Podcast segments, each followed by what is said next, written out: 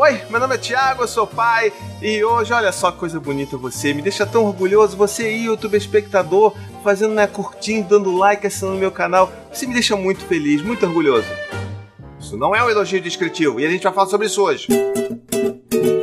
Nesse vídeo eu vou falar com vocês sobre uma ferramenta muito bacana da disciplina positiva que são os elogios descritivos. É uma maneira da gente fazer elogios que na verdade vão dar oportunidade para os nossos filhos de observarem e serem orgulhosos daquilo que eles estão fazendo. Mas só depois recadinhos do paizinho. Nos recadinhos do paizinho de hoje eu quero relembrar vocês de que eu tenho uma loja de camisetas agora. Essa camiseta aqui, ó.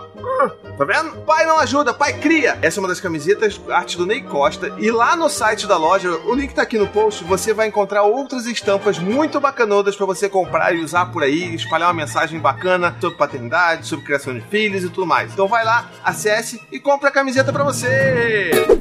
Bom, nesse vídeo eu queria falar com vocês sobre uma coisa chamada elogio descritivo, que é uma das ferramentas da disciplina positiva que ajuda a gente a melhorar a autoestima dos nossos filhos. Como é que isso funciona? Vamos lá. Como é que é o tipo de elogio normal que a gente recebia quando era criança, que a gente ainda recebe hoje em dia de outras pessoas na nossa vida adulta? São elogios que na verdade são muito mais focados no sentimento de quem está elogiando do que do elogiado em si. Calma, não ficou confuso. Você vai entender. Vamos lá. Meu filho, o Dante, chega aqui para mim e fala: Olha, papai, eu fiz esse desenho. Normalmente, o que seria mais fácil de eu fazer é tipo: Ó, oh, filho, tá lindo, maravilhoso, você é o Daniel Azulay da nova geração. Tem que ser velho pra Entreguei a idade? Talvez. Vamos desenhar. Poderia fazer isso? Poderia. Por que, que, é mais fácil? Porque eu não preciso nem olhar. Eu não preciso nem desfaz... parar de fazer o que eu tô fazendo, sei lá, olhando no Facebook, fazendo um roteiro pro YouTube, né? Poderia estar fazendo isso tudo e aí falar assim: é, Dante, você tá, tá lindo, tá maravilhoso. E o que acontece? Esse elogio, na real, é um elogio vazio. E tem outros tipos de elogios também que a gente recebe que são o seguinte: vai lá o Dante e bota roupa sozinho. Ou então ele vai lá e ajuda o irmão a fazer xixi que tá desfraudando. Aí eu chego pro Dante e falo assim: caramba, Dante, que legal. Olha, eu tô muito orgulhoso de você. Você fazendo isso deixa o papai muito feliz. Nossa, eu tô muito feliz mesmo. E aí é sempre essa coisa de você condicionar o amor e a felicidade a algum comportamento que seu filho está apresentando. Deu pra entender? Então, olha só, eu tô falando que eu estou orgulhoso do meu filho por uma coisa que ele fez. Em qual é o momento que eu ajudo ele a entender que ele poderia também estar sentindo orgulho dele mesmo? Na verdade, eu estou fazendo com que ele sempre busque em mim a aprovação ou o impacto do que ele está fazendo nos meus sentimentos. Tá percebendo? em momento nenhum eu estou fazendo com que ele reconheça aquilo que ele fez ou que ele sinta orgulho daquilo que ele está fazendo. E é aí que entra o elogio descritivo. Então, como é que eu faria nesses mesmos exemplos, só que pensando no elogio descritivo?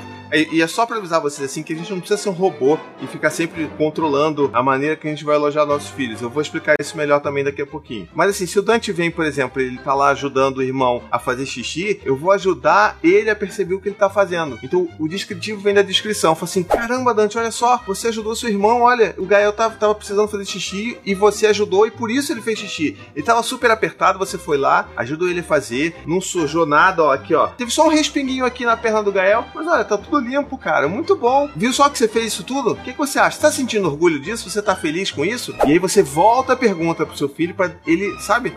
Para ele sentir aquele peso do que ele fez e perceber realmente o que ele fez. E na verdade ele também fica muito feliz porque ele tá olhando o adulto que tá realmente percebendo as coisas que ele tá fazendo. Então tudo isso é muito diferente eu só falar assim, papai está muito orgulhoso. Então faz muita diferença pra autoestima da criança fazer isso. Agora, muita gente fica preocupada, fala assim, nossa meu Deus, agora eu tenho que viver na, na ditadura do, do elogio descritivo, não posso mais comemorar, não posso fazer, eba, fez xixi no pinico. Não, não é assim também. O lance que eu sempre critico é quando a gente faz essa festa exagerada, que na verdade não é nem exatamente o que a gente estava querendo. Se a gente tá muito empolgado com alguma coisa que os nossos filhos fazem, ok, sabe? Você pode comemorar, você pode celebrar, falar assim: caramba, Gael, que legal, você acertou o xixi no pinico, maneiro!